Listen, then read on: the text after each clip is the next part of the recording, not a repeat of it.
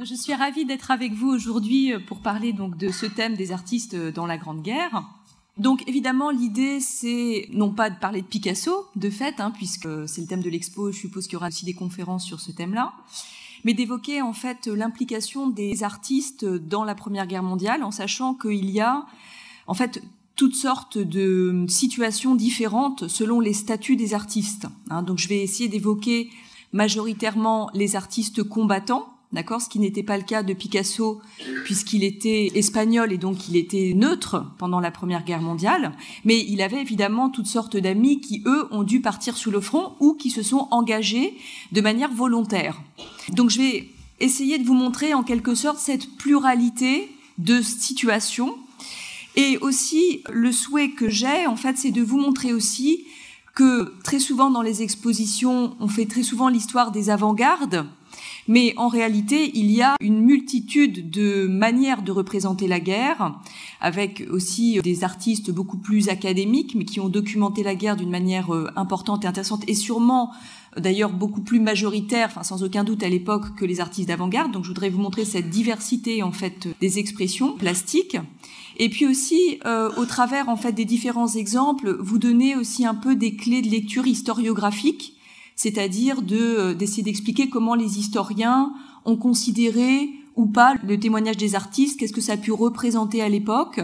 Euh, aujourd'hui, on s'intéresse évidemment beaucoup euh, à, on va dire, l'histoire culturelle de la Première Guerre mondiale et donc les images, les romans, etc. Mais ce n'a pas toujours été le cas. Et c'est un matériau, en fait, qui a longtemps été laissé de côté par les historiens parce que une œuvre d'art, c'est un, document subjectif, naturellement. Donc ce n'est qu'un point de vue, évidemment, sur l'histoire. Alors pour commencer, euh, justement pour illustrer cette diversité des situations, partons tout simplement de Picasso, hein, vous sortez peut-être de l'exposition.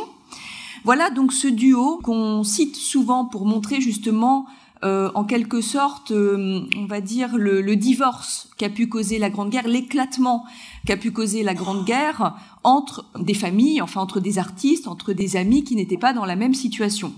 Donc le cas, on va dire classique, hein, euh, c'est le cas justement Picasso-Braque, donc comme vous le savez, qui était dans cette cordée cubiste dans les années 1909-1911, donc qui en quelque sorte travaillait à quatre mains, enfin qui travaillait, qui était très proche euh, au moment où la Grande Guerre euh, éclate, hein, donc on est en août 14, eh bien leur situation en quelque sorte est différente puisque Braque bah, est obligé euh, d'aller rejoindre une caserne, il va partir sur le front, tandis que Picasso, qui est sujet espagnol, est non mobilisé et donc reste à l'arrière. Alors c'est un peu facile de faire reposer on va dire, l'éclatement des binômes sur la Première Guerre mondiale. Très souvent, cette scission, en quelque sorte, vient magnifier euh, un divorce qui existait déjà, hein, c'est-à-dire ces artistes étaient déjà, dans le fond, un petit peu euh, éloignés euh, intellectuellement l'un de l'autre. Ça va venir en quelque sorte, disons, mm, finir en quelque sorte, enfin, faire éclater d'une manière très claire leur binôme.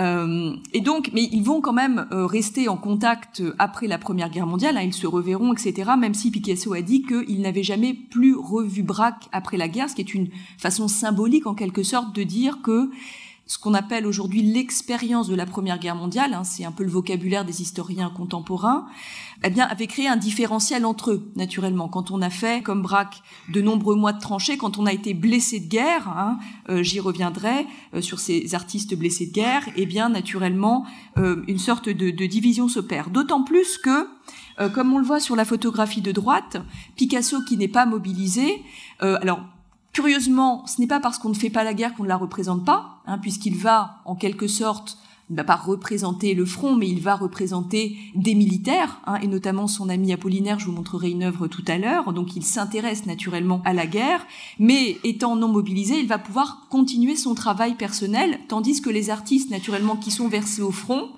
eh bien, sont handicapés naturellement dans leur carrière, hein, c'est-à-dire qu'ils sont obligés, eh bien, de cesser les cours à l'école des beaux-arts ou dans les académies privées, sont obligés de cesser d'exposer dans les salons qui sont les principaux moyens de montrer son œuvre encore au début du XXe siècle et aussi dans des expositions en galerie. Donc il y a cet arrêt en quelque sorte, si vous voulez, que la guerre impose.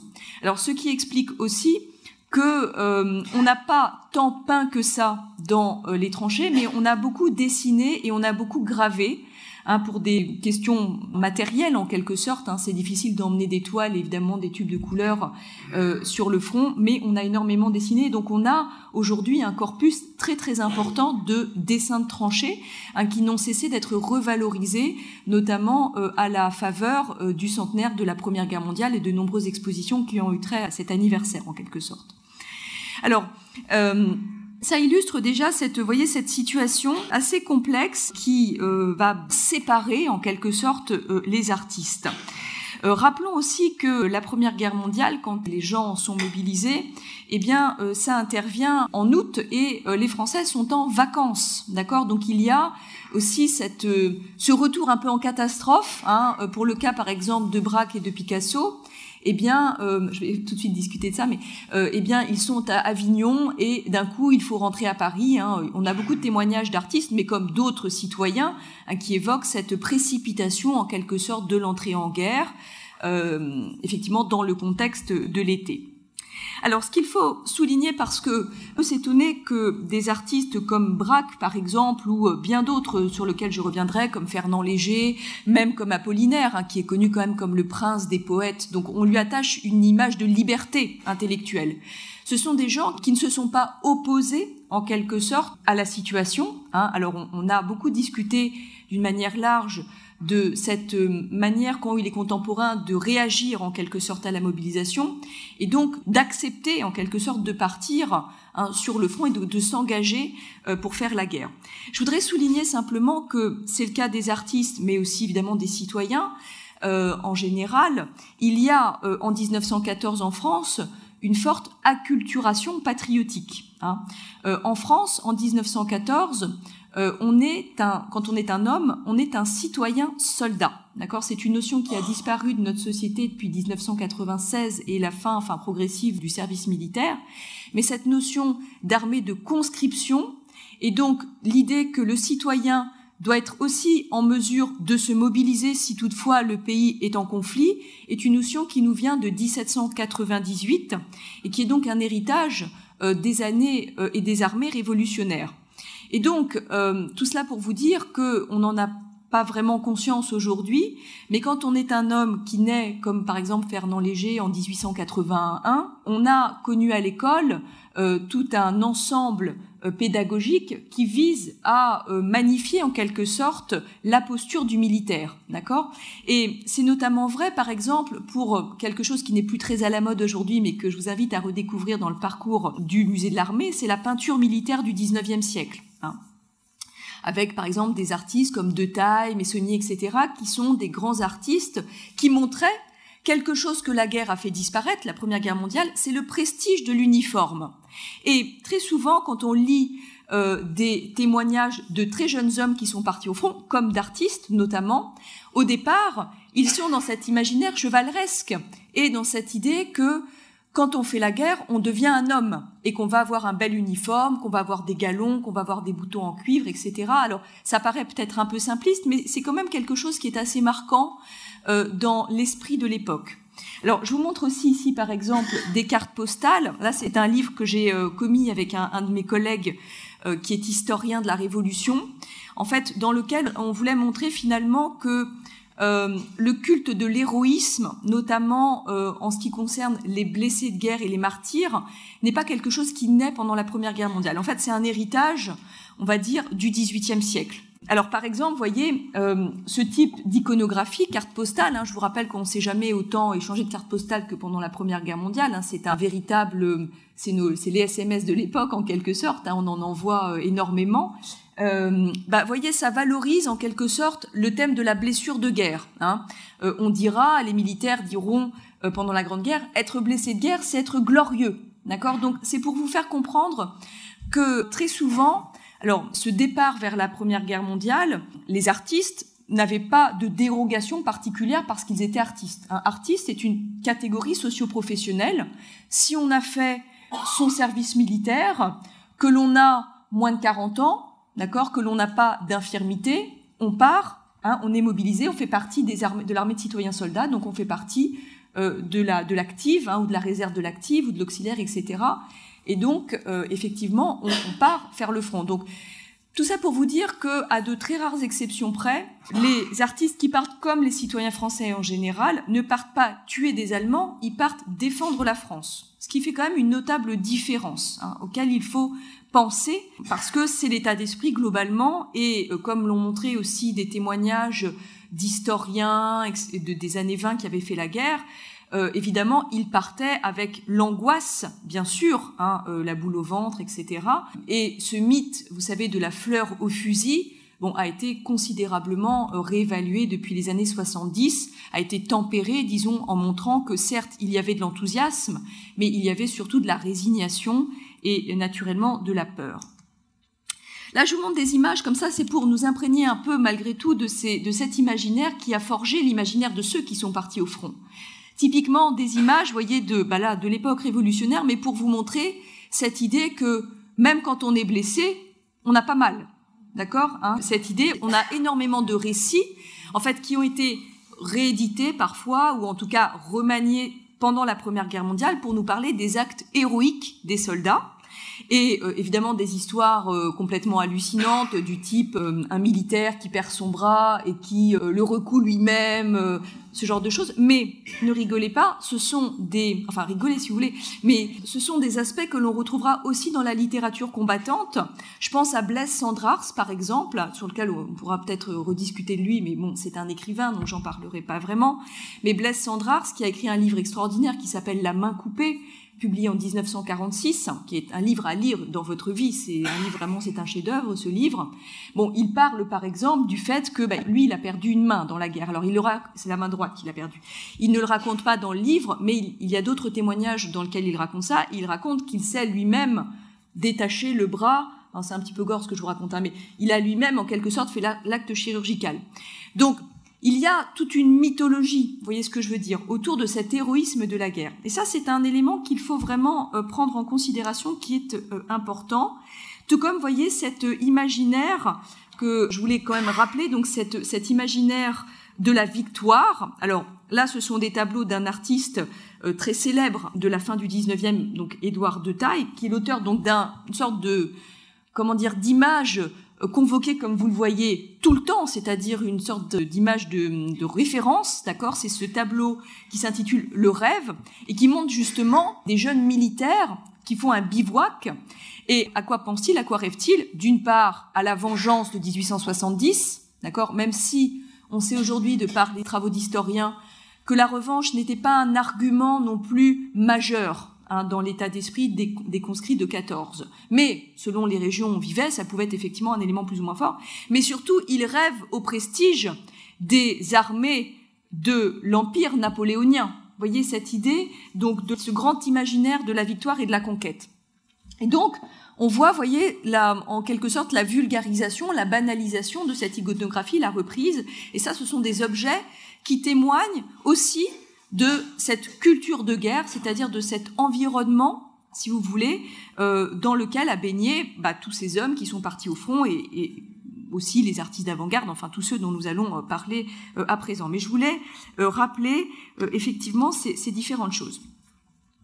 Alors, il y a donc une multitude effectivement de situations d'artistes euh, vous connaissez donc évidemment euh, Braque, Picasso, etc. Bon, Picasso n'a pas, pas fait la guerre, mais euh, Fernand Léger, enfin, il y a plein d'artistes d'avant-garde qu'on connaît mieux. Mais aussi, donc, mon souhait, c'était aussi de vous montrer, bon, plutôt, enfin, je ne montrerai pas que de ça, mais des dessins de tranchées d'artistes peut-être moins connus. Alors, je prends l'exemple d'un peintre qui s'appelle René de Meurice. J'en parle parce qu'il y a eu des expositions et des publications qui lui ont été consacrées ces dernières années. Donc, je voulais aussi vous donner des exemples sur lesquels vous puissiez vous documenter si vous le souhaitez. Typiquement, Demery, c'est un artiste qui est, disons, un artiste indépendant, de début du XXe siècle. Il est à l'Académie de la Grande Chaumière. C'est un élève d'Albert Bénard, donc c'est une sorte de suiveur de l'impressionnisme, très fasciné par Monet, amoureux de Courbet, etc. Donc un homme cultivé qui va donc, il est né en 95 et donc il part, euh, il arrive à se faire euh, recruter, enfin de, se faire, quand il reçoit sa lettre de mobilisation, il est extrêmement heureux, etc. Pourquoi? Non pas qu'il était militariste ou belliciste, mais c'est que tout simplement son grand frère était parti avant lui et il avait hâte lui aussi d'éprouver sa virilité. Hein. C'est un élément qui est assez intéressant à noter, cette jeunesse confrontée à la déclaration de guerre. Et euh, celui qui en parle le mieux, à mon sens, c'est le philosophe Alain, qui en 1921 a publié un livre qui s'appelle Mars ou la guerre jugée, dans lequel il dit c'était facile d'envoyer la jeunesse sur le front, car la jeunesse n'a pas peur de la mort, hein, c'est quelque chose qui est très éloigné, et d'autre part, elle espère dans cette épreuve devenir un homme. Hein. Et donc c'est tout à fait, par exemple, le type d'esprit qu'on retrouve dans les lettres de tranchée de Meurice qui ont été publiées euh, il, y a, un an. Donc, euh, alors ça s'accompagne effectivement de dessins. Ici, on est face vraiment euh, à l'artiste qui, alors il a fait 45 mois de tranchée, donc c'est pas rien. Il a perdu un doigt dans la guerre, qui a plus ou moins été, alors pas vraiment perdu parce qu'on pouvait pas faire de greffe hein, tel qu'on l'entend aujourd'hui, mais il raconte dans ses lettres qu'il a été greffé. Enfin, tout ça est un peu toujours. Il y a une sorte de mythologie un peu hein, autour de ça. C'est pas toujours évident euh, de faire exactement le tri entre le réel et l'imaginaire dans cette période.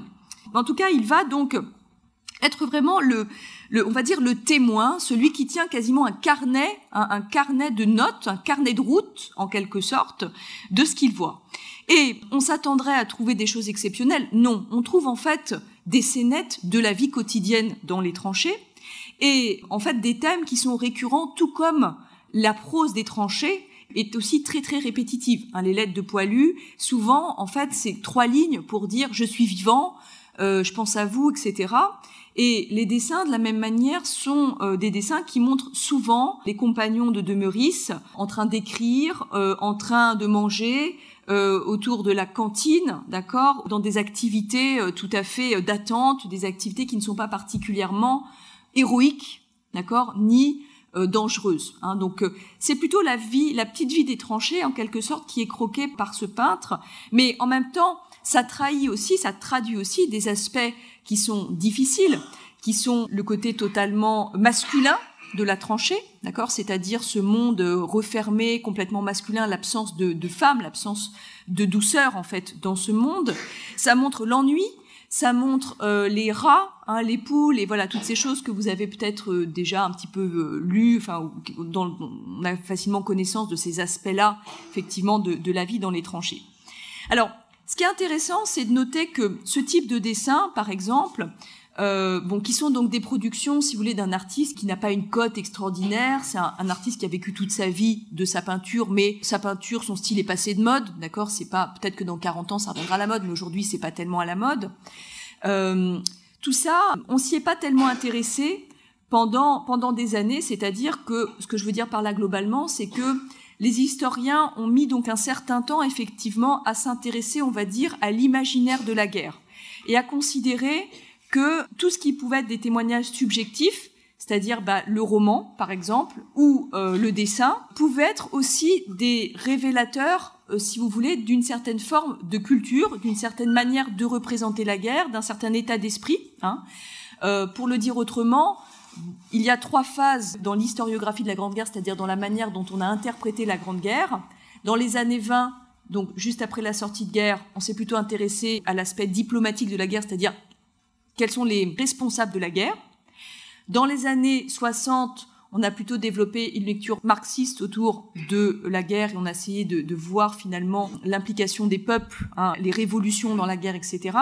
Et depuis les années 80-90, on s'intéresse davantage, je dirais, à la dimension, enfin ça c'est brossé à gros traits, mais si vous voulez, à la dimension artistique, littéraire et culturelle de la guerre. Et donc on a, ça a revalorisé complètement ces images euh, et ça leur a vraiment donné un statut patrimonial qu'elles n'avaient pas nécessairement. Alors c'est tout à fait la même chose pour la littérature. Euh, il y a euh, un, un, historien qui s'appelle Jean Norton Cru qui dans les années 20 avait essayé de faire une sorte de hiérarchie euh, des écrits de guerre et à son époque, dans les années 20, tout ce qui était du domaine du roman, donc par exemple les Croix de bois, par exemple Henri Barbus, tout ça, tout ça c'était que de la foutaise. Ce qu'on voulait, c'était des choses qui soient des documents officiels. Vous voyez ce que je veux dire? Et on a mis un certain temps, en fait, à comprendre que par le roman, on peut aussi dire une vérité. D'accord? Je reviendrai. Par la fiction, on peut aussi dire une vérité. Et je vous le montrerai dans certains essais parce que ça nous invite aussi à réfléchir à ce qu'est un témoignage et à sortir de l'idée que, euh, alors aujourd'hui c'est un peu différent parce qu'on a les manipulations numériques, mais on peut, on peut dire c'est pas parce qu'une image paraît réaliste qu'elle est vraie. voyez ce que je veux dire? Donc voilà. Donc ce sont des problèmes qui ne sont pas des choses particulièrement contemporaines.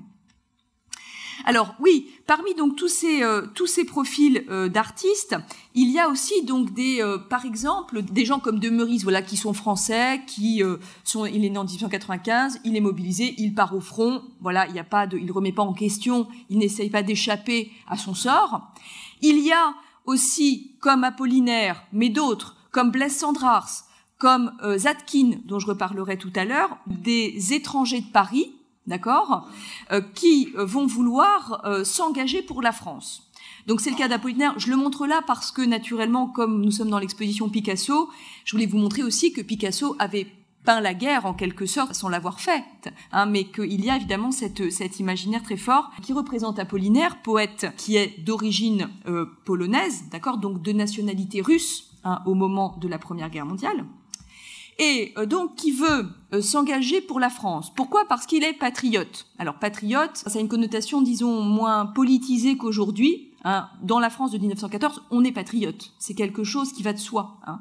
Et tout ça pour vous dire aussi que quand Apollinaire s'engage, mais c'est le cas aussi de Zadkine par exemple, ou d'autres euh, d'autres artistes, il s'engage aussi dans l'espoir d'obtenir la nationalité française, d'accord? Parce que en servant la France, on a, euh, c'est aussi le cas de Sandrars qui était suisse, d'accord, et ils ont aussi cette idée de devenir français en faisant la guerre, ce qui sera effectivement le cas. Hein. tous les deux vont être naturalisés euh, français euh, au moment de, la Première Guerre mondiale.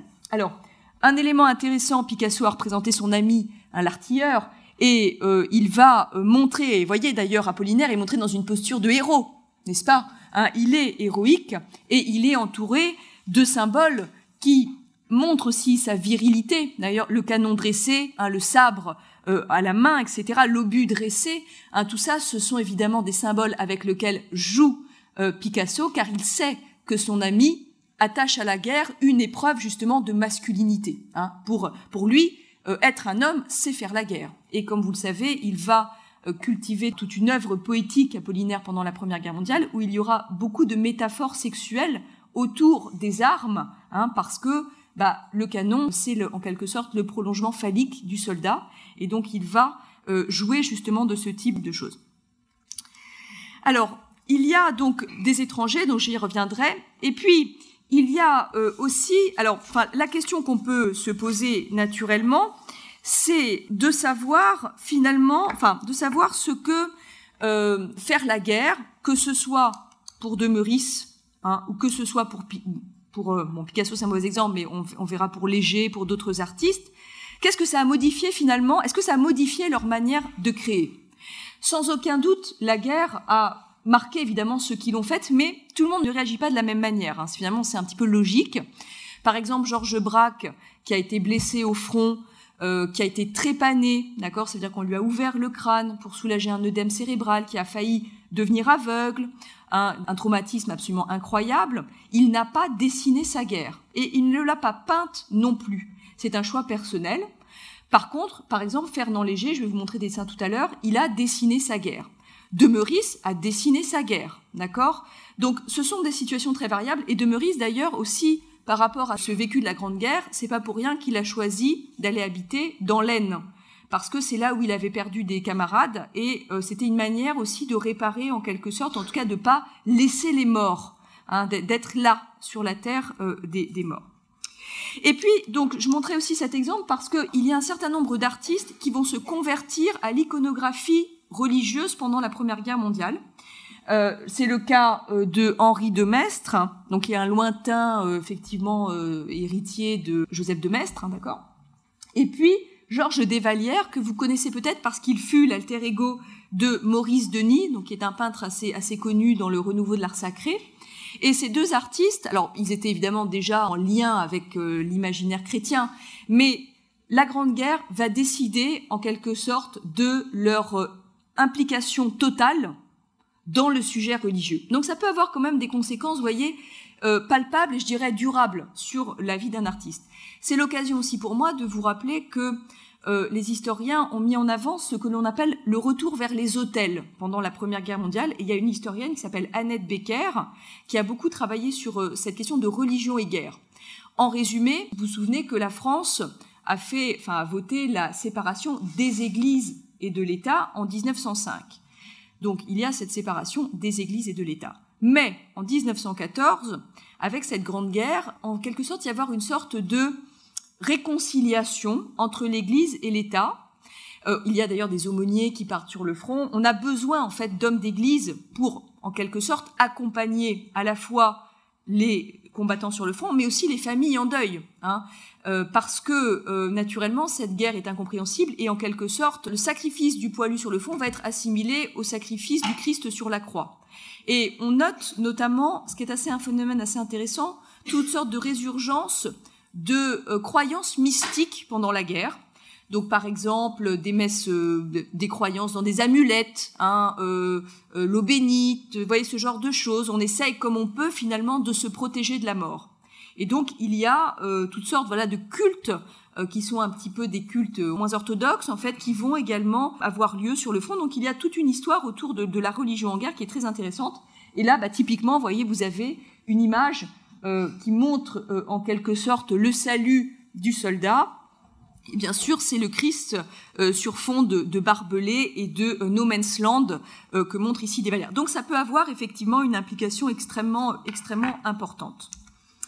Alors, je passe tout de suite donc aussi à, à des exemples d'artistes, alors qui sont bien documentés, d'accord, qui sont bien documentés, qui sont passionnants, euh, et alors qui vont donc là nous emmener aussi dans un univers un peu particulier. Je me suis fait cette réflexion que euh, de nombreux artistes combattants ont été versés dans les services de santé. Alors, est-ce que c'est un hasard? Est-ce qu'il y avait une demande d'affectation particulière? Enfin, c'est un fait. Hein. Euh, on remarque que très souvent, il y a, un certain nombre d'artistes qui ont été, que ce soit du côté anglais, euh, du côté allemand, du côté français.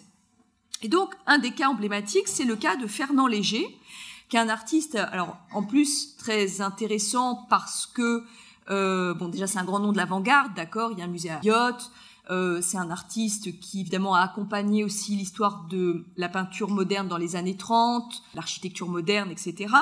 Mais il a euh, fait toute la Première Guerre mondiale, Fernand Léger, et il a notamment d'abord été versé dans euh, les services du génie, d'accord C'est-à-dire qu'il s'occupait de tenir les tranchées propres. Hein. Une tranchée, je vous rappelle que c'est de la terre, donc il faut euh, les entretenir constamment pour ne pas qu'elles s'écroulent. Hein. Et puis, il va demander à être versé dans les services sanitaires, c'est-à-dire les services de santé. Et là, donc, il va avoir un rôle euh, assez incroyable, euh, c'est le rôle de brancardier. Alors, euh, un médecin célèbre de la Première Guerre mondiale, qui a été aussi un auteur, qui s'appelle Duhamel, hein, qui a notamment enfin, obtenu des prix littéraires, etc., euh, va, dans ses ouvrages, dire que sans les brancardiers, enfin, les brancardiers ont sauvé une quantité extraordinaire de gens, et que c'était un, un rôle extrêmement dur. Faut pas penser que des gens comme Léger étaient des embusqués.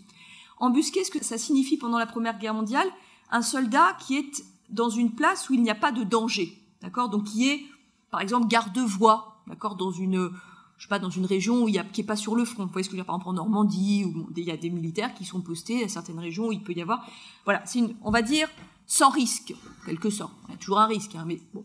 Donc léger n'est pas un embusqué. Quand on est un brancardier, alors vous imaginez, sur le front, un homme est blessé, d'accord? Il est blessé sur le no man's land, d'accord, cette terre, cette langue de terre qui sépare, on va dire, les deux tranchées. Il faut aller, bon, déjà, il faut qu'il survive. Hein, et ça, Léger en parle dans ses lettres. Hein, il dit que c'était terrible d'entendre. Lui, il était du côté du parapet, il entendait gémir les, soldats blessés, mais il fallait attendre une situation propice parce que même si vous portiez euh, un insigne qui montrait que vous étiez du service sanitaire, vous n'étiez pas du tout sûr de ne pas être tué. Donc souvent, on attend la nuit si le soldat est encore vivant. Et ensuite, il faut deux hommes pour porter un blessé. Et ensuite, ramener ce blessé jusqu'à un point euh, d'attente, enfin, vous voyez, quelque chose de peu développé, enfin, quelque chose d'assez, d'assez sommaire, voilà, oui, c'est ça, euh, pour avoir les premiers soins. Et là, effectivement, de toute façon, si vous étiez un blessé thoracique, par exemple, vous n'avez aucune chance de pouvoir euh, être sauvé. Hein. Ce sont en général des blessures des membres supérieurs, inférieurs, qui vous donne la possibilité éventuellement d'être. Donc c'est une tâche qui est très dure. Hein. Et euh, Fernand Léger, alors c'est assez extraordinaire. On a, on a peu d'images de lui dans, la Grande Guerre. On le voit ici, c'est un robuste, hein, c'est un Normand, c'est un costaud Fernand Léger. C'est d'ailleurs pour ça qu'il a excellé aussi en tant que brancardier, c'est qu'il fait une force physique incroyable. Naturellement, il a laissé de côté ses toiles et ses pinceaux. C'était un, prometteur jeune cubiste avant la Grande Guerre. Hein. Il a 33 ans quand il part au front et il va faire tous les points chauds de la guerre. Hein. C'est-à-dire qu'il est en Argonne, il est euh, en Champagne, il est partout. Il va faire toutes les grandes batailles. Et il réussit à, enfin, il va lui-même être gazé euh, en 1916, donc il est aussi touché physiquement, naturellement, par, euh, par la guerre, mais il va surtout donc être aux côtés, en quelque sorte, des opérateurs euh, sanitaires. Et il va avoir une correspondance dans lequel, on s'écrit beaucoup pendant la guerre, dans lequel il va raconter effectivement ce qu'il vit, et il va aussi dessiner. Hein. il dira Je suis rentré de la guerre avec une musette pleine de dessins. Donc ce sont des dessins modestes, hein, sur des petits euh, bouts de papier, sur des, parfois sur des, des bouts de cartes, des bouts de carton, des bouts un petit peu des bouts de n'importe quoi. Et ce qui est assez intéressant, c'est que ces lettres de Fernand Léger, enfin, on, connaissait les dessins de Fernand Léger, d'accord, parce que à sa mort, enfin après la mort de sa femme, euh, il a euh, ressorti ses dessins d'une boîte à chaussures. En fait, il avait tout mis dans une boîte à chaussures et il avait dit la guerre, je veux plus en parler, d'accord? Et il a fallu 30 ans et le décès de sa femme dans les années 50 pour que Fernand Léger accepte en fait de rouvrir cette boîte de Pandore. Et là, on a commencé, enfin, des proches, des historiens de l'art, etc., ont commencé à travailler sur ses dessins. Donc, on connaissait ses dessins avant de connaître ses lettres de guerre. Dans les années 80, les lettres de guerre de Fernand Léger sont passées en vente et le musée euh, Pompidou les a achetées. Hein, le musée national d'art moderne les a achetées. Et là, on a été étonné, en fait, les, conservateurs ont été étonnés de voir la différence qui existait entre les dessins et les écrits. C'est-à-dire que les dessins sont assez hygiénistes, comme vous le voyez. Hein. Il n'y a pas de sang, euh, c'est mécaniste comme euh, type d'iconographie, d'accord Ça représente des hommes-machines dans des univers déstructurés, d'accord? Il n'y a pas de mort, il n'y a pas de cadavres. Ce ne sont pas des dessins expressionnistes, c'est ce que je veux dire. Hein. Euh, mais en revanche, donc on s'est dit, bah, Fernand Léger, il a eu une guerre assez tranquille finalement. Hein, il n'était pas tellement obsédé par la mort, etc. Que nenni, car en fait, tout cet expressionnisme, il l'avait mis dans ses lettres. Et donc, en fait, c'est en lisant les lettres de guerre de Fernand Léger que les historiens et les historiens ont compris qu'en fait ça formait un ensemble et que peut-être ce qu'il n'avait pas mis dans ses dessins, il l'avait mis dans ses lettres. Voyez? Et donc c'est pour ça que je vous invite, ça se trouve très facilement sur internet, vous tapez lettres de guerre de Fernand Léger, vous lirez la prose de Fernand Léger qui est remarquable. Ce sont parmi les plus beaux témoignages qu'on peut avoir d'un artiste dans les tranchées. Et notamment, ce qui nous intéresse ici par rapport à l'art, c'est de noter que Fernand Léger, bon, il faisait son métier de brancardier, hein, il jouait son évidemment, donc il voyait des, blessés de guerre, des morts, il avait du sang partout, c'était épouvantable. Mais pour garder la tête froide, peut-être, il abordait la guerre en artiste. Et il regardait le monde avec cette espèce d'œil, si vous voulez, qui lui donne une sorte de recul, qui est l'œil de l'artiste. Et donc, il dit notamment cette phrase très célèbre, très souvent mise en exergue dans les travaux sur la guerre, il n'y a pas plus cubiste qu'une guerre comme celle-là qui te divise plus ou moins proprement un bonhomme en plusieurs morceaux et qui l'envoie aux quatre points cardinaux. En quelque sorte, ce que dit Léger, c'est qu'il lui semble que la guerre, donc il approche la guerre sous un angle esthétique, d'accord? Et il lui semble que la guerre valide en quelque sorte les théories de l'avant-garde, d'accord? Cette idée que le monde se fractionne en quelque sorte, hein, et il voit en fait dans cette guerre, non pas qu'il fasse il ne fait pas l'apologie de la guerre. Attention, il faut pas être, il faut être assez, comment dire, raisonnable avec ça. Parfois, les gens comprennent mal. Euh, par exemple, quand Fernand Léger dit dans une lettre, il dit j'adore Verdun. ça peut être très choquant, naturellement, mais en fait, il ne veut pas dire qu'il fait l'apologie de la guerre. Il veut dire par là qu'il est fasciné par ce que la guerre valide de ses propres visions cubistes Ça, c'est un point qui est assez intéressant, c'est de, voir que certains artistes ont approché la guerre sur un plan esthétique. Et naturellement, c'est une des grandes questions que pose la Première Guerre mondiale. Est-ce que la guerre, est-ce qu'une guerre, même d'une manière générale, peut faire naître une esthétique? Ça, c'est une question de fond, en fait, que se posent les historiens là, enfin, notamment moi, quand je travaille sur ces questions. Que peut faire naître la guerre? De quoi la guerre est-elle maïoticienne Alors, encore une fois, je ne fais pas l'apologie de la guerre, vous imaginez bien, mais j'essaye de comprendre, en fait, euh, ce qu'elle peut faire naître à la fois comme motif nouveau, mais aussi comme approche euh, esthétique, par exemple bah, la, représentation du fragment dans la guerre, Euh, il y a des thèmes nouveaux comme le thème de l'obus, par exemple, qui, euh, qui, apparaissent dans la guerre. On a aussi beaucoup travaillé sur la poésie de guerre. Hein. On sait que, bah, par exemple, dans les poésies d'Apollinaire, Apollinaire essaye de s'intéresser à la sonorité de la guerre. Hein, et donc, il va essayer de créer des onomatopées qui reproduisent un tac, tac, tac, tac, qui reproduisent le bruit. Hein. Le bruit étant une des dimensions, une des seules dimensions qui nous échappe aujourd'hui en tant qu'historien. On a des images de la guerre, on a des films de la guerre, on n'a pas d'enregistrement des champs de bataille. On ne connaît pas le son de la guerre. Pourtant, cette dimension sonore, et on le retrouve aussi chez euh, Léger notamment dans ses lettres, est peut-être celle qui a le plus fait souffrir les soldats. Hein. Les soldats se plaignent du bruit en fait assourdissant de la guerre. C'est une dimension en fait qu'on a du mal à restituer et que parfois les peintres d'ailleurs ont cherché un petit peu à approcher, mais évidemment, quand on peint, bon bah, on est limité en quelque sorte par son médium. Mais je vous montrerai un exemple tout à l'heure. Donc voilà, tout ça pour vous montrer, voyez, ces dessins assez intéressants de Léger, faut pas que je m'attarde trop. Euh, il a peint quand même quelques toiles pendant sa convalescence, euh, et notamment la partie de carte, donc vous voyez, qui est vraiment l'illustration euh, du thème de l'homme-machine, hein, d'accord? Donc ça, le thème machiniste existait déjà avant la guerre, hein, et déjà dans les années 12, 13, etc., il y a des artistes cubistes qui peignent voilà, les hommes un petit peu comme des machines, de toute façon, le thème de l'homme-machine, ça nous vient aussi de, évidemment, du XVIIIe siècle, hein, de la philosophie matérialiste du XVIIIe siècle, mais ça va être renouvelé en quelque sorte dans la Première Guerre mondiale. Et donc, c'est en fait une manière de montrer en quelque sorte que la guerre désincarne, hein, déshumanise celui qui l'a fait, hein, euh, et euh, qui, voilà, montre ce côté un petit peu robotique en fait du soldat. Il n'y a pas que Léger qui a représenté ce thème, hein. on le retrouve, le, thème du soldat mutique, du soldat emmuré, euh, on le trouve chez d'autres artistes euh, comme euh, Marcel Gromer par exemple, ou d'autres peintres. Un autre artiste qui a été versé dans les services sanitaires, qui nous laisse des témoignages intéressants, c'est le cas de Ossip Zadkine. Alors Zadkine, vous le connaissez parce qu'il y a un musée Zadkine à Paris et qu'il y a eu une exposition sur les dessins de guerre de Zadkine fort remarquable. Donc il y a un catalogue que vous pouvez consulter. Donc Zadkine, il est versé, lui, dans une, dans une ambulance russe, hein, puisqu'il est russe de nationalité, mais il ne veut pas combattre du côté russe, et donc que fait-il Comme un certain nombre, comme par exemple Blaise Sandrars, comme aurait dû le faire Apollinaire, mais Apollinaire a eu un parcours, enfin, il y a eu des circonstances qui ont fait que c'est pas passé comme ça, mais en gros, il fait partie de la Légion étrangère, d'accord? Quand on veut intégrer l'armée française, mais qu'on est étranger, on peut demander à entrer dans la Légion étrangère, qui, je vous le rappelle, est une spécificité de l'armée française. D'accord? Et dans cette Légion étrangère, donc, il va accompagner une, ambulance et euh, il nous livre des témoignages tout à fait incroyables de ces blessés de guerre, d'accord, qu'il observe. Et je voulais attirer ici votre attention sur deux choses.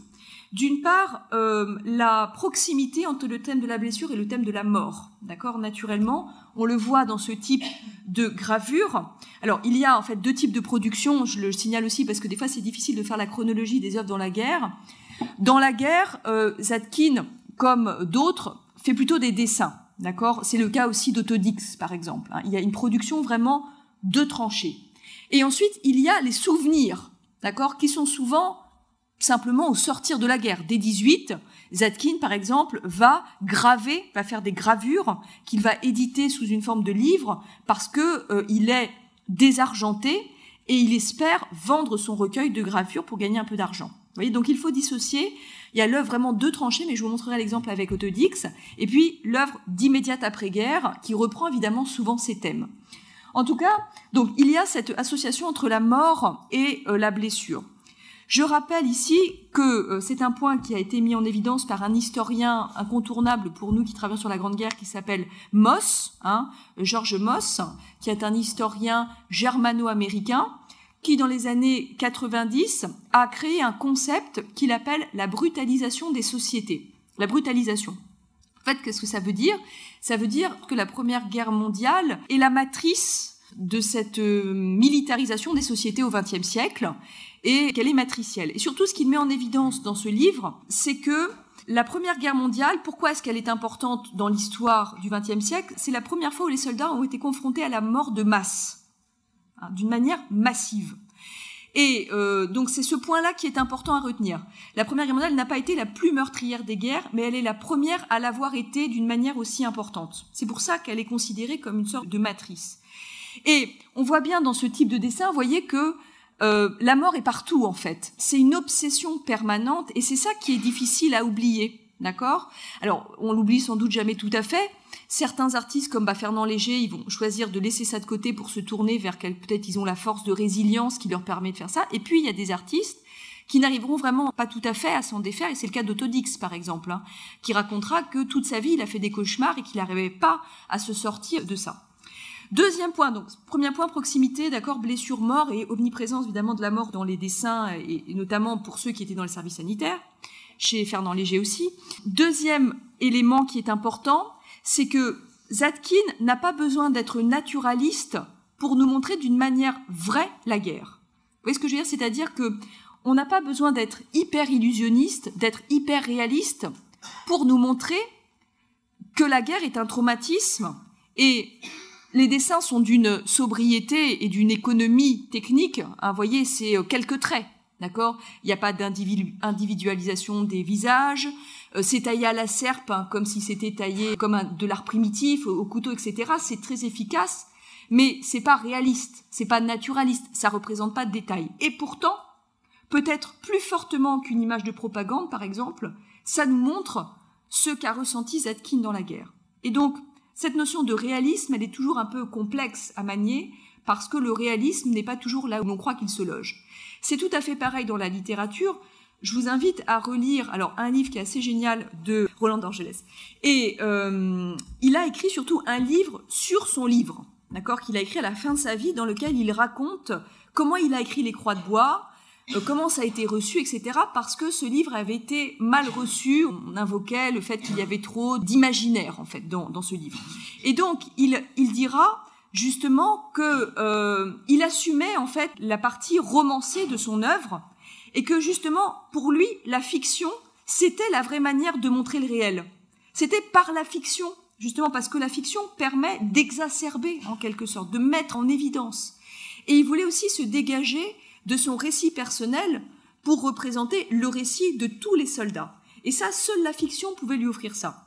Donc ça, c'est assez aussi intéressant de noter ça, c'est que le naturalisme n'est qu'une part, en quelque sorte, de l'image.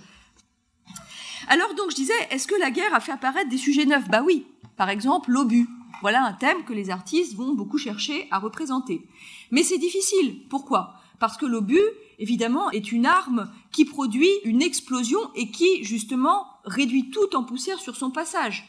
Et ça, on n'a pas attendu les années 90 euh, pour euh, s'en rendre compte. Les historiens de l'art et les critiques d'art eux-mêmes, en 14-18, disaient c'est un sacré défi pour les peintres militaires, parce qu'aujourd'hui qu'il n'y a plus de guerre à cheval, qu'il n'y a plus d'uniforme, hein, que les artistes se camouflent, etc., qu'est-ce qu'on va peindre? Hein, La guerre moderne, c'est le rien, c'est le vide. Hein. Et donc c'est un défi pour les artistes. Alors, on le voit quand même, ce que je voulais illustrer, c'était que il y a une diversité d'interprétation des thèmes. Ici, d'une manière, on va dire, plus moderniste, d'accord, avec euh, Nevinson, qui est un, peintre anglais qui a beaucoup représenté euh, euh, la guerre et qui est un, artiste tout à fait remarquable. Et puis un peintre académique, d'accord, Renimel, qui montre d'une manière différente cette déflagration de l'obus. Et on voit alors avec cette, sentiment de, sacrifice patriotique, hein, naturellement, France, hein, on raconte très souvent dans les récits euh, les traits d'héroïsme des soldats. Le, soldat, évidemment, ne meurt pas à l'hôpital. Hein, c'est pas glorieux de mourir à l'hôpital. On meurt au champ de bataille. Hein. Donc il y a aussi parfois beaucoup de mythologie quand on dit tomber au champ d'honneur. C'est parfois relativisé. Euh, en tout cas, c'est une manière d'apaiser en quelque sorte la mort et de dire vous n'êtes pas mort pour rien. Vous êtes mort comme les Grecs tombent au champ d'honneur avec l'honneur, voilà. Et donc, toujours, on dit, il est mort en criant Vive la France. C'est quelque chose qu'on retrouve sans cesse dans, les récits du trait d'héroïsme des soldats qui sont publiés et diffusés euh, auprès des enfants, auprès de... Enfin, c'est vraiment des choses qui sont très lues à, cette époque-là. Donc, vous voyez, deux manières, deux esthétiques, mais qui cohabitent. Faut pas penser qu'il euh, y a eu que des représentations d'avant-garde hein, pendant la guerre. Il y a eu beaucoup, évidemment, d'artistes classiques, on va dire, qui ont représenté, évidemment, euh, cette guerre. De la même façon, les apocalypses, les incendies, etc., euh, il y a euh, pareillement diverses manières de représenter cela. Ici, je mets en opposition aussi deux esthétiques, d'accord? Le cas de Félix Vallotton, donc qui est un peintre, peintre nabi, qui a été missionné pendant la Première Guerre mondiale, il était trop âgé pour être combattant, mais il va aller sur le terrain de la guerre pour observer la guerre et pour constituer, en fait, c'est ce qu'on appelle les missions aux armées. J'en dis un mot parce que je pense que j'aurais pas le temps d'aller vraiment euh, à fond dans le truc. Mais en gros, si vous voulez, en 1914, on envoie à la fois des photographes sur le front. Alors, pourquoi est-ce qu'on envoie des photographes? Surtout pour prendre des preuves des destructions allemandes. D'accord? La photographie est un enregistrement de preuves, hein, parce que déjà la France pense au futur procès qu'elle fera à l'Allemagne, évidemment, et donc il faut des preuves. Mais le ministère de l'armée, mais aussi le ministère des beaux-arts, pense que les artistes ont toujours leur place sur le front, parce que l'artiste il est l'auteur d'un document sensible, d'accord? Alors non pas que la photographie ne soit pas sensible, mais à l'époque la photographie n'a un statut documentaire. Elle n'a pas cette dimension artistique que l'on lui prête aujourd'hui.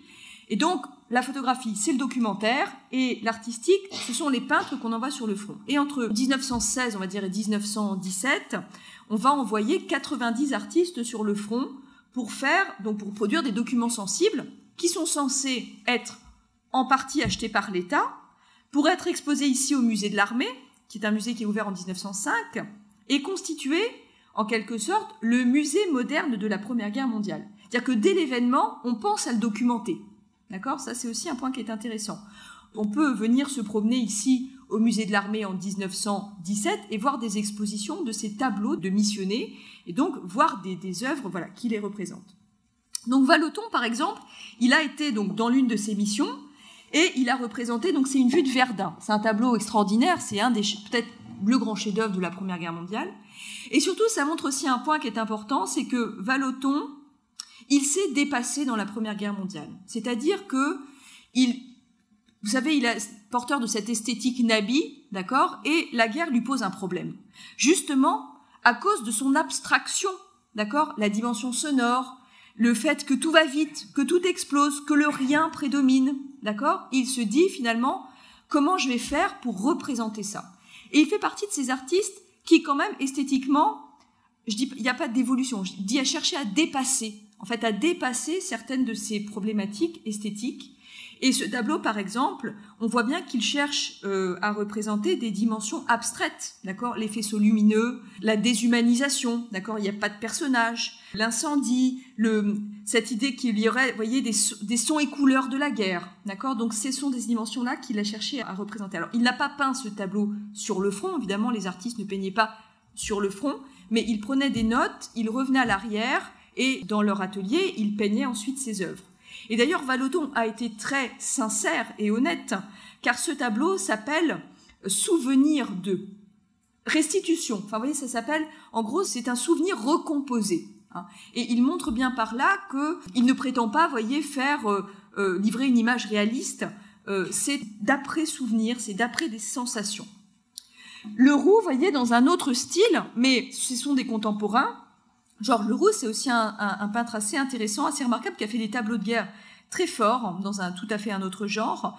Bah, c'est l'apocalypse de la guerre. Hein. Naturellement, ce terme, c'est aussi une manière pour moi de vous montrer ce thème qu'on retrouve fréquemment dans la propagande, mais aussi dans la peinture. C'est le thème apocalyptique, d'accord? Donc, par exemple, pour la cathédrale de Reims, bah, c'est souvent l'apocalypse de Reims, d'accord Donc cette idée qu'il bah, y a une dimension euh, de fin du monde eucharistique dans cette vision. Et on voit, voyez, avec deux styles différents, bah, des artistes qui montrent finalement des choses qui sont une expérience commune. Alors pour le cas d'Autodix, je voulais quand même en, parler aussi parce que euh, on peut pas parler que des Français, mais c'est vrai qu'aujourd'hui la, Première Guerre mondiale est abordée d'une manière transnationale, mais euh, en une heure c'est un peu compliqué de faire le tour de tout. Mais pour vous dire que Autodix, son profil est un peu comparable à un artiste comme Fernand Léger, par exemple. Vous voyez, c'est un artiste qui est très jeune au moment de la première. Il est né en, en 1891, hein, donc il est, euh, il est jeune. Il est brillant. La guerre n'a pas rendu Autodix brillant, d'accord? Il était déjà virtuose avant la Première Guerre mondiale. Vous voyez ce que je veux dire? Hein, C'est toujours cette question de savoir de quoi la guerre est-elle maïoticienne Alors ça c'est moins posé pour les peintres, mais beaucoup pour les écrivains. Est-ce qu'on devient écrivain dans la guerre? Par exemple, ce sont des questions qui ont été posées bah parce qu'il y a des gens qui, euh, qui se sont improvisés écrivains effectivement pendant la Grande Guerre, mais d'autres qui avaient déjà une, euh, on va dire, une pratique littéraires comme Barbus, par exemple, hein, qui était journaliste, et donc il s'est mis à écrire des romans pendant la guerre. Mais en gros, est-ce que la guerre peut nous faire devenir un artiste, par exemple, ou peut nous faire devenir écrivain? Alors pour le cas d'Autodix, non. Hein, assurément, c'était un brillant étudiant à l'Académie de Dresde avant la Première Guerre mondiale, et donc il va partir avec enthousiasme faire la guerre, comme beaucoup de ses euh, contemporains jeunes et allemands, il part avec enthousiasme faire la guerre. Il réussit comme le miracle de revenir d'une guerre entière sans blessure. Enfin, je sans blessure majeure. C'est quand même incroyable. Ne serait-ce que revenir en vie. C'est fou. Et euh, alors, ici, je vous montre, donc ici, c'était pour illustrer aussi ce différentiel entre le dessin de tranchée et puis la production postérieure à la guerre. En fait, Dix va donc faire des petits dessins de tranchées. Vous voyez, ce sont des choses assez modestes, mais très, très intenses. Il nous place vraiment au cœur de l'action. Donc, il montre effectivement ces mêlées humaines où on ne différencie plus d'ailleurs l'ennemi du combattant ami, euh, ce magma humain, etc. Donc, ça, ce sont des dessins, vous voyez, qui sont faits de manière très rapide, d'accord, comme un croquis. Mais très souvent, on connaît plus effectivement la suite gravée hein, qui s'appelle euh, la guerre mais qui est une production en fait postérieure à sa démobilisation, hein, et qui donc en fait représente plutôt les cauchemars d'Autodix, d'accord C'est-à-dire ces images dont il n'arrive pas à se défaire, les masques à gaz par exemple, ou encore des iconographies comme, comme celle-ci, en fait, qui ne sont pas non plus sans source d'inspiration. Hein, je vous rappelle que dans euh, la tradition allemande, l'imaginaire médiéval est très forte chez les artistes allemands, et le thème euh, des, danses macabres, par exemple, euh, a inspiré aussi Autodix. Donc c'est un mélange à la fois de choses vues, à la fois de cauchemars, mais aussi d'une culture, naturellement, très forte de l'iconographie médiévale. Hein, c'est un mélange, en quelque sorte, de tout cela. Et donc ça, ce sont euh, des travaux qui sont postérieurs à la Première Guerre mondiale. Alors, je voulais aussi évoquer, pour finir en un quart d'heure, ça va à peu près, non? Je peux continuer un petit peu? Euh, Alors, l'implication en fait des artistes. Alors, les artistes donc peuvent effectivement, soit ils sont mobilisés comme Léger, comme Zating, etc., et ils déposent leur pinceau pour prendre un fusil ou prendre un brancard. D'accord? Ça, c'est la première chose. Mais euh, il y a une toute petite population d'artistes qui vont être utilisés à des fins militaires dans ce qu'on appelait le service de camouflage. D'accord? Donc c'est l'application, enfin c'est l'utilisation des artistes à des fins à des fins militaires. Et donc cette section de camouflage, elle est assez fascinante parce que euh, l'armée française a été pionnière en fait dans la création de cette section qui a été créée en, août 1915. Et en gros, c'est utiliser en quelque sorte bah, le talent de l'artiste bah, pour contribuer, on va dire, euh, aux besoins de la guerre. Alors, par exemple, Fernand Léger aurait adoré faire partie de cette section. Il a beaucoup fait d'efforts pour l'intégrer, mais c'est une section élitiste. Et euh, globalement, euh, il était plus ou moins fâché avec l'un des chefs de la section, qui donc a mis un veto, on va dire, à son entrée dans cette section. Mais en revanche, son camarade d'enfance, qui est aussi un peintre euh, sur lequel il y a eu des expressions qui s'appelle André Marre, qui est un peintre de Bernay, qui est l'ami de Fernand Léger, était au camouflage et euh, a participé donc à, cette, euh, à ces ateliers de camouflage et aussi a produit une œuvre cubiste pendant la guerre qui a été documentée et publiée lors d'une exposition il y a quelques années au musée de Bernay, donc quelque chose qu'on peut trouver facilement. Et c'est un très très bel artiste, c'est vraiment un très bel artiste. D'ailleurs, ils se sont brouillés à cause de ça. Euh, Léger s'est fâché avec, avec Marr, fâché vraiment sans le dire, mais parce qu'il pensait que Marr n'avait pas fait ce qu'il fallait pour intégrer le camouflage. Pourquoi est-ce que tous les artistes, comme Léger en tout cas, voulaient faire partie du camouflage? Parce que les camoufleurs étaient une section d'élite.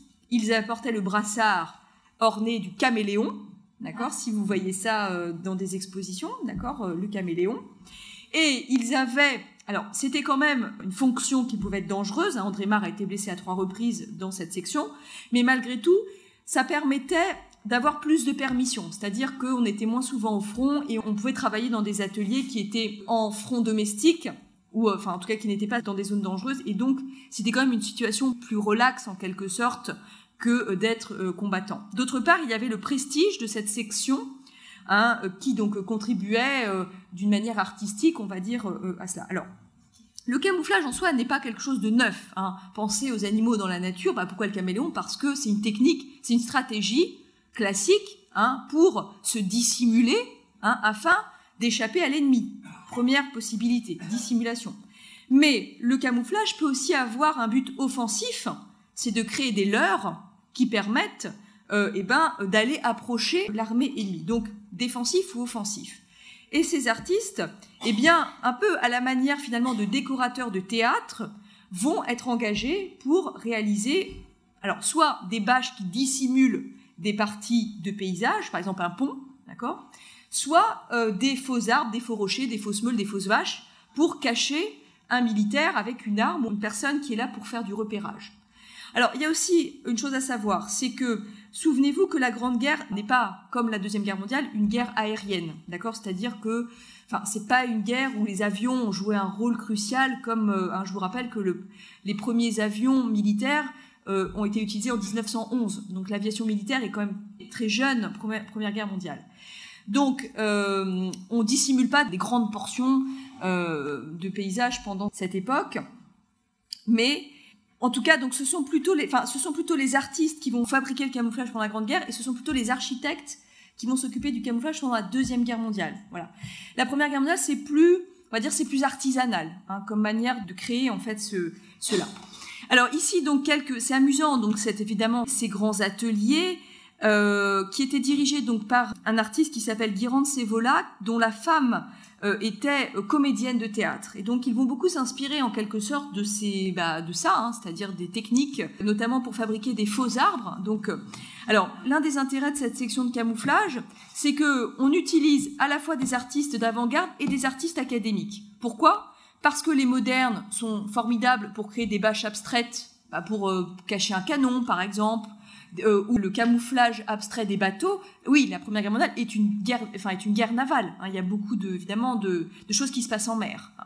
Et euh, on utilise déjà ce camouflage, hein, le Days Race, qui déstructure un peu comme un zèbre, voyez, qui perturbe en quelque sorte la vision du bateau sur la mer. Donc là, les, les cubistes sont utiles, même s'ils sont minoritaires. Et les académiques, les artistes figuratifs, bah, si un leurre, il n'est pas figuratif, il sert à rien. Il faut qu'il soit au contraire hyper réaliste. Et donc là, on est content d'avoir des artistes qui ont été formés justement à la représentation fidèle de la réalité, parce que si votre arbre, bah, il n'est pas fidèle à la réalité, il va être tout de suite repéré. Donc, ce sont en fait, c'est assez complexe. Hein. On a des témoignages, euh, notamment de Paul Landowski, de euh, d'Espio, tout ça, sont des artistes qui ont fait partie du camouflage, qui ont raconté dans des carnets. Donc, en gros, il faut, vous imaginez, repérer un arbre étété sur le no man's land. Il faut en faire un relevé très précis, donc ça suppose déjà de s'avancer relativement pour le voir. Il faut ensuite communiquer ce croquis hein, à l'arrière, euh, où est fabriquée la réplique en quelques semaines à l'aide de carton-pâte. Il faut ensuite acheminer le leurre sur le champ de bataille et à la faveur d'une nuit sans lune, évidemment, faire le changement entre les deux. Donc vous imaginez déjà la complexité, c'est quand même assez difficile. Donc là, on a évidemment des commentaires, on a des, on a des, des croquis, enfin, qui documentent ce type de choses. Et attendez, je vous montre, non, j'ai pas mis. Euh, en gros, si vous voulez, il y a des photos euh, qui le montrent. Euh, à l'intérieur, en fait, du tronc qui était creux, il y a une échelle, hein, une échelle qui permet à un guetteur de se dissimuler à l'intérieur et donc de rester et d'observer de plus près, en fait, l'armée. Mais bon, naturellement, si un obus qui tombe sur l'arbre, voilà, hein, c'est donc ça reste quand même une mission, une mission très dangereuse. Donc on a camouflé plein de choses, ça, on a créé des fausses meules. Enfin, on a fait toutes sortes, on a camouflé toutes sortes de choses. Et pour le camouflage abstrait, bah, effectivement sont surtout les canons hein, qui ont été camouflés, les armes en fait, qui ont été camouflées, euh, et les bateaux. Voilà. Euh, et ici, je vous montre aussi donc euh, des bustes, en fait, des faux bustes de poilus, qui étaient placés en fait sur des pics et que l'on pouvait placer au-dessus de la tranchée pour voir s'il y avait une réaction. D'accord De. alors, ça paraît, tout ça paraît assez archaïque, hein, évidemment. Vous savez bien ce qu'on dit de la guerre, c'est un peu de la Première Guerre mondiale, c'est un peu impensif, mais entre archaïsme et modernité, hein, à la fois très moderne sur certains aspects, mais très archaïque sur d'autres. Et ce sont des objets extrêmement rares, puisque déjà, bah, ils sont en carton, donc ce ne sont pas des choses qui résistent très bien. Et puis souvent, ils étaient détruits naturellement, puisqu'ils sont faits pour être détruits en quelque sorte, puisqu'ils sont faits pour observer, pour se rapprocher euh, des lignes ennemies. Voilà, donc ce sont des témoignages, vous voyez, assez étonnants, et c'est un emploi plutôt euh, plutôt étonnant des artistes dans, dans la Première Guerre mondiale.